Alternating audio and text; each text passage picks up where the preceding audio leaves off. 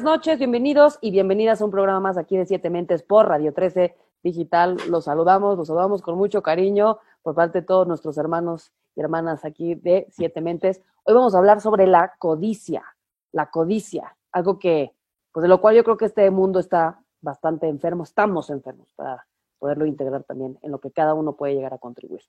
Y vamos a hablar un poquito de, de esto. Hoy nos trae Bernie un Menelegue, pero antes de que se Menelegue, vamos a compartir una frase, Milis, sobre la sobre la codicia.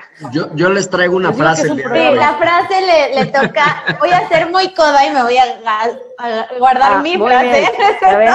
y le toca a Rich. Muchas ah, gracias por compartir, Milis. Digo, es una, es una frase muy sencilla, muy cortita, más bien.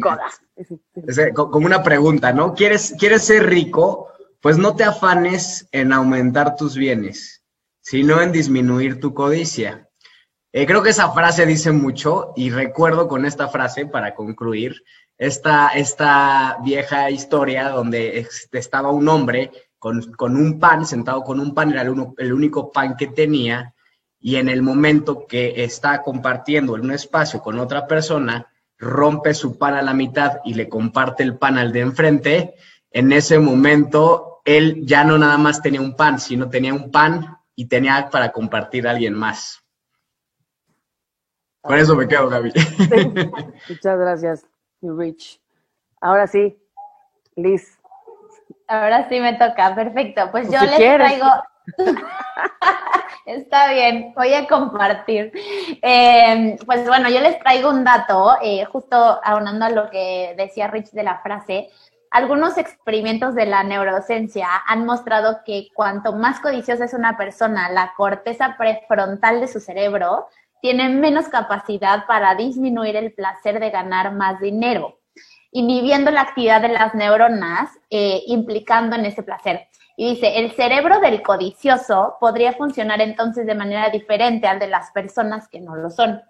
Otros estudios han sugerido que como los codiciosos tienden además a apostar fuerte para maximizar sus ganancias, podrían padecer una perturbación mental que anula su capacidad para percibir el riesgo o para ver las necesidades de los demás. O sea, está cañón. Cuando yo leí esto dije, o sea, sí hay una, algo que pasa chueco en el cerebro, ¿no?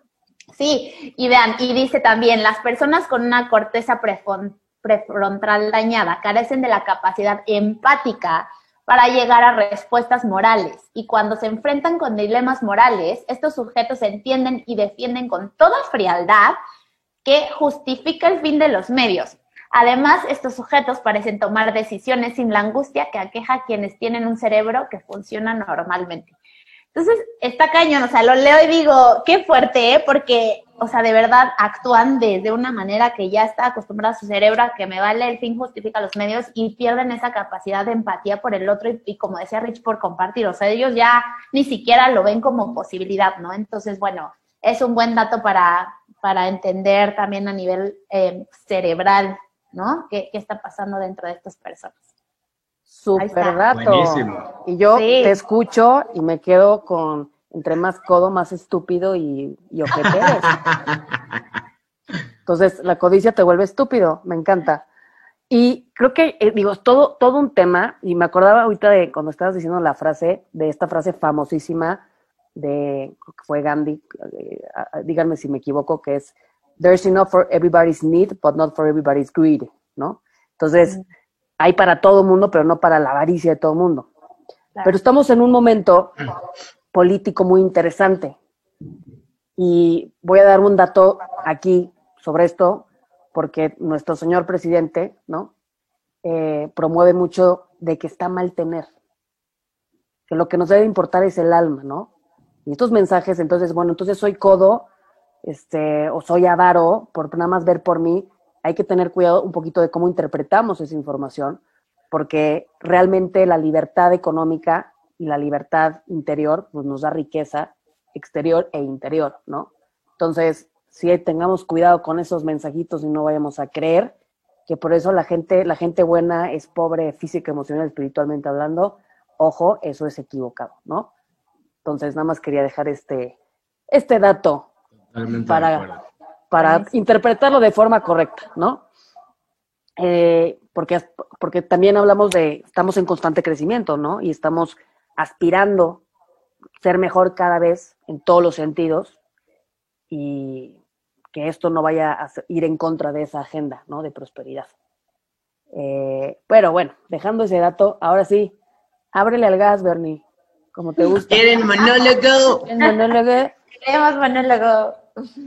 Pues este, ya me habían dicho ahí un par de veces antes que, a veces me ponía un poco serio y a veces no tanto, pero bueno, mi monólogo va a estar un poquito serio, ahí les advierto, un poquito nomás. Eres pues serio, eres serio. menos en el, el improv, ¿verdad?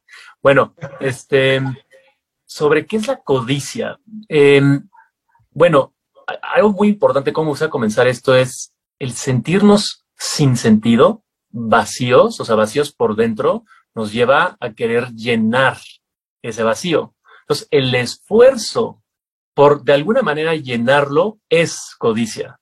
Entonces, y ese, y ese esfuerzo está destinado a fracasar por la sencilla razón de que todo lo que acumulamos queda en el exterior, no puede llegar a nuestro interior. Y el problema, ¿dónde está? Adentro. ¿no? Y la solución que estamos buscando es afuera.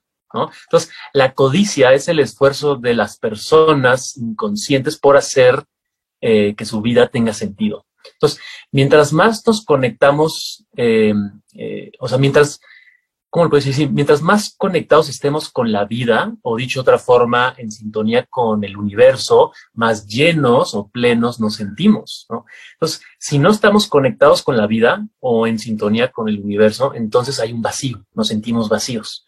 Y de la codicia surge la necesidad de llenarnos con dinero, con coches, con fama, con comida, ropa, etcétera, etcétera, con cualquier cosa, porque no podemos vivir con ese vacío. Y como decía Gaby, no, o sea, eso no quiere decir que no debamos tener cosas, bienes, o sea, al contrario.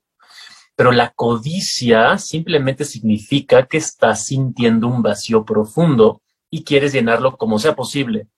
Eh, pero al conectarnos con, con, con el todo, con la vida, entonces el vacío interior va desapareciendo o desaparece. Y con ello también la codicia desaparece. Pero, ¿qué hacemos? ¿Qué hacemos? O sea, ¿qué hace la mayoría? ¿No? Por ejemplo, comprar coches o ropa o comer, ¿no? Este, no sientes hambre y sigues tragando, ¿no? Esta comida también es un proceso de llenado, ¿no? Entonces, hay muchas formas de creer llenar el vacío, aunque nunca está lleno, ¿no? O sea, la experiencia placentera dura un rato, pero permanecemos vacíos y la sensación de incomodidad regresa y seguimos siendo miserables porque nunca es suficiente se necesita más y más y la demanda de más es interminable. Entonces, desafortunadamente, el impacto de, esta, de este problema no, es, no se queda solo a nivel individual, sino que se va haciendo colectivo, ¿no? Lo vemos con la voracidad del deseo, por ejemplo, de poder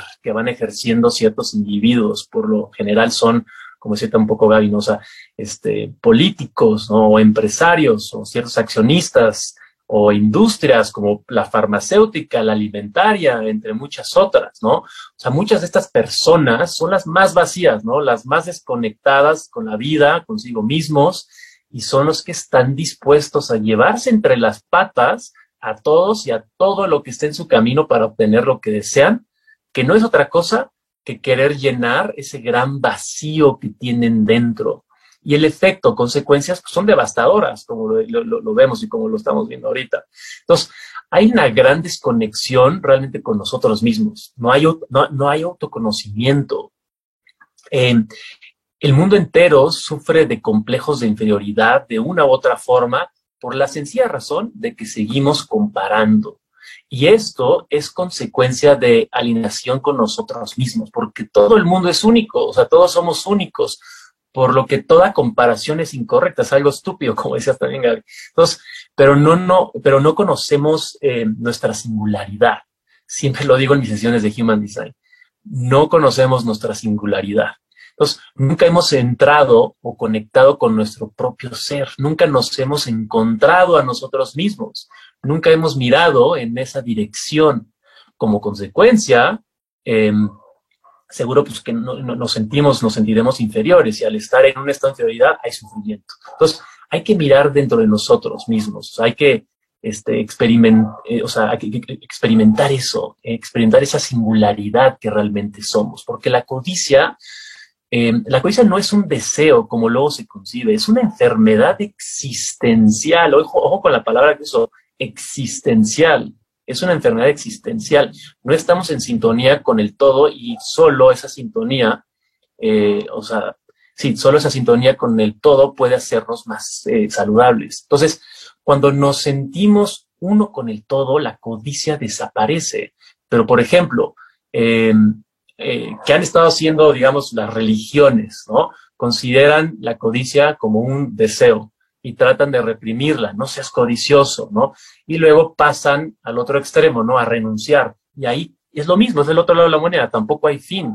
Entonces, la codicia no es un deseo, así que no necesitamos hacer nada con respecto a la codicia.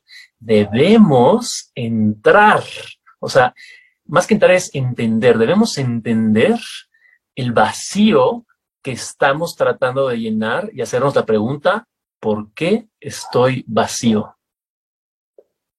Con eso me quedo ahorita. Órale, yo ya propongo que tú eches las maneras muy completo, me encantó. Y trae muchísima carnita todo lo que acabas de, decir. Hay mucha carne. Mucha carne, mucha, mucha carne. Porque la codicia, a mi punto de vista, y obviamente estamos hablando de, de una distorsión, ¿no? Sin embargo, una distorsión que se puede interpretar de muchas maneras, como lo hemos visto, ¿no? Y me acuerdo de una frase que, que posteé esta semana que dice lo siguiente, el origen no conoce la carencia, el que siente esto, que sabe, no carece. Entonces, al final, nosotros podemos seguir creando y haciendo, es como, güey, que yo te puedo agarrar y decir, bueno, te compraste un pinche Ferrari. No está mal comprarse un Ferrari, qué chingón porque compres un Ferrari. Pero el tema no es eso, sino desde dónde me lo estoy comprando, desde dónde me estoy comprando las cosas. Y yo creo que el síntoma o el termómetro, a mi punto de vista, podría verse en tres vertientes. Uno, la compulsión, donde me vuelvo esclavo de, si no tengo eso, entonces no soy, no puedo avanzar. O sea, no lo puedo dejar ir. Y en vez de vincularme con el objeto desde una manera sana, que me la pase bien, me vuelvo esclavo del objeto. Entonces, desde ahí es como un termómetro interior, ¿no? Hay prisa, hay enojo, hay compulsión, prisa y enojo. Y yo creo que esto lo podemos ver mucho en el sentido del hambre, ¿no? O sea, una cosa es el hambre desde la ansiedad ¿no? Que yo lo, voy a catalogar como el hambre pinche y un hambre no pinche. Un hambre no pinche es quererme comprar ciertas cosas, que a lo mejor me quiero comprar la máquina más chingona o lo que sea, porque la necesito para trabajar y está bien, qué chingón, dátelo y nútrete y date ese 100% y también como se manejan temas del diezmo, 20% en tu día, en tu vida, en tu semana da, pero nútrete 80% porque si no, no vas a poder dar. Y algo que salió aquí, no sé si fue aquí o fue en otro programa, ah, fue en uno que, que se salió con Liz, creo, este, hablamos de nutrición, porque si no nos nutrimos a nosotros, luego vamos a hacer un reclamo de hambre, y vamos a hacer un reclamo muy fuerte, y vamos a llegar a la avaricia, y vamos a llegar a la codicia, porque no nos estamos nutriendo y no estamos pidiendo, ¿no? A, lo que necesitamos realmente. Entonces yo creo que nada más es como un poquito poderlo eh, integrar de una manera donde también darte no te hace avaro ni te hace codo. ¿No? No sé qué más quieran compartir. Becky, Liz. Eh, estoy de acuerdo con, con, las tres cosas que dices, ¿no? Y este termómetro interno es súper importante. Y creo que también otra cosa que podría, podríamos añadir es la evasión. Yo creo que la codicia también eh, tiene mucho que ver con la evasión y esto de tener y tener y hasta en el comer, en el comprar, en el desear, en toda esta parte, yo creo que es como esta salida de no conectarte contigo mismo, ¿sabes? O sea, de poner toda tu energía, toda tu atención, depositarla afuera Claro que viene a partir de esta carencia, de este vacío, como dice Burns, pero también yo lo que observo mucho y, lo observo también dentro de mí, porque también hay partes codiciosas dentro de mí, ¿no? Y, y, cuando me cacho ahí es mucho porque quiero evadir algo que está probablemente el darme cuenta que tengo un vacío. O sea, desde ahí a veces queremos decir o, o no queremos darnos cuenta de cómo tenemos este vacío dentro y en vez de conectar con él y conectar con el dolor y, empezarlo a llenar y nutrirnos de, cosas que realmente eh, pueden llenar nuestra alma y llenar como nuestra psique y todo lo demás como de cosas que al final por dentro estemos completos y plenos, eh, yo creo que evadimos porque creemos que es mucho más fácil el, ¿sabes qué? En vez de sentarme un ratito a sentir este vacío, prefiero irme a Santa Fe, ¿no? A todas las tiendas y a, y gastar, ¿no? O a comer, o a fumar, o el abuso de alcohol, o mil cosas, ¿no? Entonces, yo creo que la evasión es, es un punto muy importante aquí en la codicia y, también otra cosa que, me gustaría comentar es como la falta de responsabilidad. Muchas veces también los codiciosos eh, culpan a los demás por sus carencias. Entonces de ahí justifican que pueden hacer lo que sea porque todos los demás tienen la culpa de que yo no tengo. Entonces realmente pues yo estoy súper super justificado de hacer todo lo que tengo que hacer para tener. Y la verdad es que no, ¿no? O sea, tenemos que ser responsables de nuestros vacíos, de nuestras heridas, de nuestros dolores, de toda esta parte para que realmente esto sí tenga una solución o una resolución, porque como dice Burns, pues esto realmente es un ciclo y un círculo que nunca acaba, ¿no? O sea, por eso el codicioso nunca tiene suficiente. Uf, me encantó, poderosísimo. Y yo creo que hay como estos, estos fenómenos que podemos llegar a ver en algunos casos, ¿no? De la persona que viene de mucha limitación y en el momento que la revienta, puta, pues, puta, casas viejas, esto, coche, lo que sea, ¿no?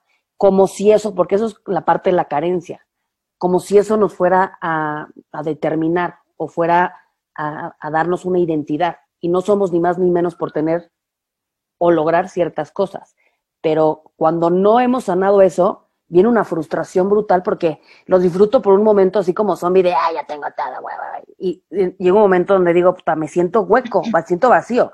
Claro, porque eso no estaba diseñado para darme un sentido. El sentido solamente me lo puedo dar a mí mismo o a mí misma. Eh, Liz. Bueno, luego Yo, yo quiero em, cambiar un poco el, flow de esto, empezando por eh, entender qué pasaría si partimos desde la verdad que no tenemos ningún vacío, ¿no? El vacío no existe, todo es una ilusión. Entonces nosotros al afirmar, tienes un vacío, sientes un vacío, ahí está, yo siento, ¿no? Porque pues no, no lo tenemos. O sea, entonces, si empezamos esta conversación desde todos estamos completos, nada te falta, cambias la energía y entonces es decir, ok, si tú crees que tienes un vacío, entonces entender por qué.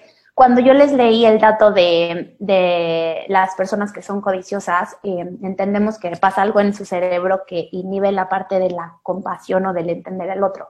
Entonces, eh, mi invitación es que no suene a, a que estamos juzgando a los codiciosos, ¿no? es en un sentido de compasión y de entender que tal vez traen una herida, que tienen una ilusión de un vacío, ¿no? Que tal vez en su niñez vivieron una parte de carencia, ¿no? Que tal vez, o sea, yo la verdad es que cada que me meto más en esto, entiendo que cada persona tiene detrás eh, muchísima historia, cosas que no sabemos, muchísima carga y, y entonces es, la invitación es, a ver, si tú sientes que a veces eres codicioso en ciertas áreas de tu vida o desde dónde estás comprándote, ¿no?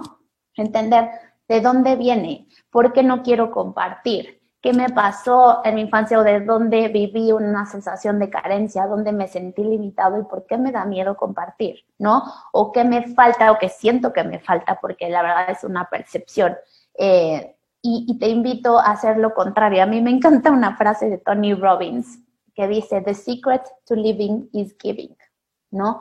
Entonces, eh, al, final es, eh, si toda, o sea, si gran parte de tu vida te has sentido así, aferrado, o que, o que quiero comprarme esto porque quiero llenar esto, o sea, ¿por qué no utilizar eso como hacer lo contrario y decir, bueno, voy a compartir esto, ¿no? O sea, voy a ver qué pasa. Y de verdad es, es entras ahí en el flujo abundante de, del universo de dar y recibir, ¿no? Em, eh, en la vida, como decía Bernie al principio, en este proceso de vida, en el, proceso de, poder entregar lo que traes, esta singularidad, ¿no? Eh, porque cuando tú te entregas con todo lo que traes, pues e, eres único y vas a tener siempre en abundancia, ilimitadamente, ¿no? Entonces, em, más allá de juzgar a los que podamos percibir como codos, ¿no? Y si tú, a ti te está llegando este mensaje, también es, eh, ponte en el lugar de, ok, hoy estoy completa, me siento completo, o sea, ¿qué pasaría? ¿Cómo actuaría si yo estoy completo, si nada me falta? Que esa es la verdad, ¿no? Pero también se vale que a veces estamos en distorsión, como decías Gaby, ¿no? Y entonces es, es actuar desde la completud, desde el todo, desde la abundancia y y poder ir sanando y, y, y, reencontrar, como decía Bernie, regresar a ti y entender de dónde viene esa sensación de vacío, esa ilusión de me falta, eh, para poder sanarla desde raíz y entregarte al mundo de una manera diferente. Uf, qué bonito, precioso, me encanta, as always. Eh, carnita máxima, Mili, de todo lo que compartes. Y, ojo, no está mal comprar, irte a Santa Fe y, y ábrele al gas, pero desde dónde lo estás haciendo, ¿no? O sea, desde dónde, porque yo, yo también, no sé si ustedes puedan eh, empatizar conmigo, pero yo un momento donde yo no me daba nada a mí. Le daba y le daba y le daba y le daba momentos, por eso lo que hablaba yo hace rato la nutrición. O sea, me nutro a mí y destino un porcentaje de mi tiempo, de mi vida, de mi esfuerzo, de mi generosidad física, emocional y espiritualmente a los demás, pero no al revés, porque entonces no tengo luego que dar a los demás. Entonces hay como que echar ese, ese ojo, pero me encanta esta, esta pregunta, ¿no? ¿qué harías si te haría, si no, qué harías si te dieras cuenta que no te hace falta nada? Porque no nos hace falta nada, sino es una, es una distorsión, justamente. Eh, porque la codicia, como la vemos, o por lo cual estamos hablando del tema, es porque hay un problema que estamos viendo reflejado en la realidad exterior. Y por, cuando hay problemas, porque hay un conflicto. Y el, el origen del conflicto es la escasez. Y la escasez es interior. Y la escasez es una distorsión, es una mentira que hemos creído por muchas y muchas razones, ¿no? lo cual se traduce en envidia. La envidia es admiración oculta. Y tiene que ver con el ego, por supuesto, porque habla, habla de una herida, ¿no? Entonces, también el no querer que los demás tengan es codicia y es avaricia, ¿no? Es como, bueno, yo, puta, estoy de poca madre, pero voy a, a, fracturar, ¿no? O, compartir enfermedad para que los demás no crezcan. Entonces, también interesante como reflexionar eso cuando lo hemos hecho, ¿no? Porque siempre la invitación no es como, ay, bola de codiciosos estúpidos, ¿no? Sino voltear a vernos en dónde estamos siendo codiciosos y, y avaros en las áreas de nuestra vida. Y no tiene que ver con dinero. De hecho, esto no tiene nada que ver con dinero, sino es un estado de nutrición o desnutrición que yo estoy generando en mí y en otros, ¿no? Eh, entonces, Rich, ¿algo más? Sí, todo, coincido con todo lo que comparten, maravilloso. Eh, un día me hice una pregunta, ¿no? De, esta parte de dar y recibir, que va de la mano con el tema que estamos hablando el día de hoy. Y era como, como intentar encontrar lo, de, lo del huevo, la gallina, pero realmente a mí lo que me hizo sentido y lo que, lo que puedo eh, eh, compartirles el día de hoy, que para, dicen que dar y recibir es exactamente lo mismo pero yo entiendo que lo primero que debemos hacer en realidad es poder abrirnos a recibir, recibir la vida, recibir lo que, lo que quieran enlistar, y una vez recibido eso, va a ser de forma natural, una vez que ya lo recibiste, ese dar, ese, ese compartir que es exquisito, es maravilloso. Entonces, en estos aspectos que todos tenemos en algún área de nuestra vida y a veces nos espejean las personas que tenemos enfrente, como complementos, es cuestionarnos eh, qué no estoy recibiendo, qué no estoy abierto a recibir. Es bien interesante ese ejercicio, de verdad.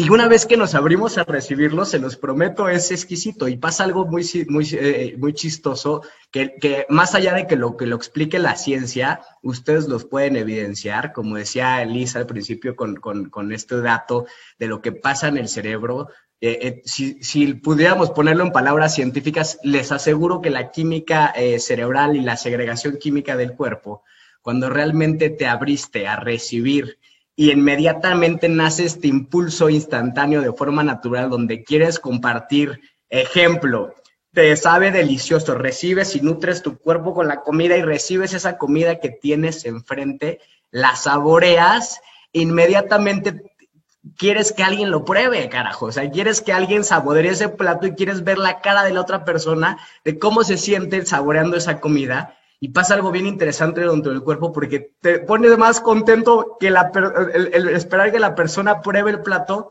a de que ya que tú ya, ya lo recibiste, ya lo probaste. Y yo creo que eso pasa en, en muchos aspectos y lo ponemos en práctica en nuestra vida.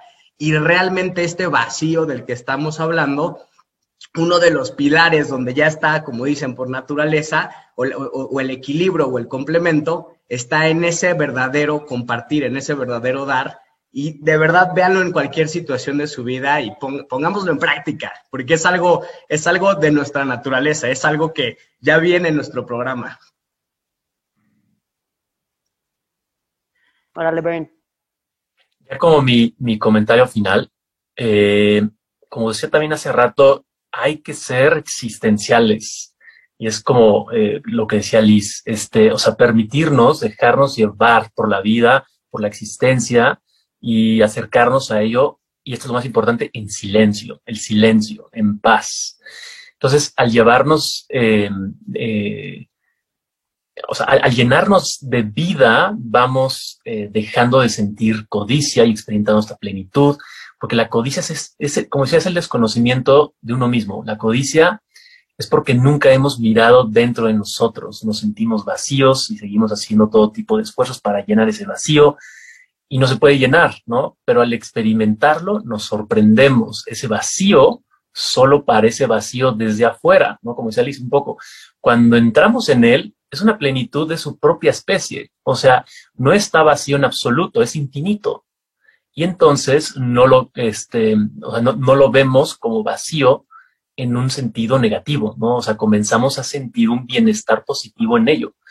En pocas palabras, experimenta tu vacío en tan totalmente que el vacío mismo se convierte en plenitud. Entonces la codicia desaparece. Es lo que, con lo que me gustaría cerrar. Precioso, mi Bern. Eh, nos quedan dos minutitos. Una frase, algo cortito. Liz, Becky. Pues yo rapidísimo, a mí me toca eh, la herramienta y algo que les recomiendo mucho es hacer prácticas de agradecimiento. El estado de justamente de la gracia, el estado de, de, darte cuenta de lo que ya tienes y no estarte fijando en lo que te hace falta, como dice Liz, es una ilusión Sí, pero muchas personas así lo viven, ¿no? O sea, no han roto esa ilusión de que están, están completos. Entonces, yo les, yo les recomiendo muchísimo, a mí sí me ha cambiado la vida. Eh, el agradecimiento, el hacer un journal, el irte antes de dormir, el hacer como un, oye, pues me pasó esto en el día, este, tuve esto, tengo esto, doy gracias por esto de verdad que te empieza a llenar, eh, eh, pues, como saben, el agradecimiento es uno de los estados de más alta vibración que tiene el ser. Entonces, practiquen mucho la gratitud porque es un, y eso ya es una manera de dar. El universo todo el tiempo nos está dando todo lo que necesitamos y una manera de darle al universo es simplemente agradeciendo. A veces pensamos que nos tenemos que ir de voluntarios a África y realmente agradeciendo lo que tienes estás haciendo muchísimo para elevar la vibración. Divino. Gracias, Becky Liz. Gracias. Sí, eh, coincido con la gratitud máxima y, yo diría, me encantó lo que dijo Bernie, o sea, eh, vivir el vacío desde la plenitud, ¿no? O sea, eh, ¿qué pasaría si, o sea, mi invitación es, ya estás completo, imagínate, ya estás completo, tienes todo, o sea, vívelo al máximo y qué podrías entregar y compartir y hazlo. O sea, aunque sea una cosa chiquita, como decía Gaby, no hablamos de dinero, comparte una sonrisa, comparte este tu talento, cántale al mundo, lo que sea, escribe un poema, lo que sea, eh, comparte. Y, ya, eso. Muchas gracias, gracias Liz. Y pues yo me quedaría un minutito que nos queda de programa. Yo me quedaría con la consecuencia de la avaricia y la codicia, es lo que no estoy dándome a mí, no le estoy dando a otros, ¿no? Y yo creo que nadie, nadie, nadie, ni nada nos puede dar lo que solamente nos podemos dar a nosotros mismos, haciendo una distinción de qué es ser rico con estar rico que no tienen nada que ver. Y ser rico es dignificar la vida y dejar mejor de cómo lo encontré, para mí y para los demás. Estar rico, eso es otra cosa y no tiene nada que ver con la abundancia personal. Becky, Becky y Bernie, que querían decir algo, sí. Última no, ya no, ya no. algo que es importante es que mucho, o sea, que hay que saber que muchas personas que no tienen, que tienen un nivel de conciencia limitado, eh, les conviene que exista esta codicia y por eso está toda esta red de publicidad que está basado en esto. Entonces, nada más tengan cuidado con eso, estén alertas, no, no se la crean. Yo el otro día iba viendo un espectacular de BMW, me parece, y decía, todavía te falta, puede ser tuya, ¿no? Todos estos mensajes de te falta, ven, te conviene. Eh, not enough, te falta. No se lo compren, es muy importante, hagan prácticas internas. Eso de allá afuera es una mentira, no lo necesitan. Poderosísimo. Y esto ya hablaremos un poquito de esos complots universales. Está bueno, en otro programa de siete mentes. Yo era publicista y, literal les puedo hablar del detrás de cámaras, de todo lo que estudias al ser humano para ofrecerles lo que crees que necesitan, pero no. La publicidad y el marketing le hablan a las heridas. Y la única forma de sanarlo es cambiar nuestra percepción y la percepción se cambia a través de la gratitud. Muchísimas gracias. Gracias a todos. Nos vemos en el siguiente programa aquí de Siete Mentes por Radio 13 Digital. Espero que lo hayan disfrutado. Compartan, compartan como siempre. Gracias.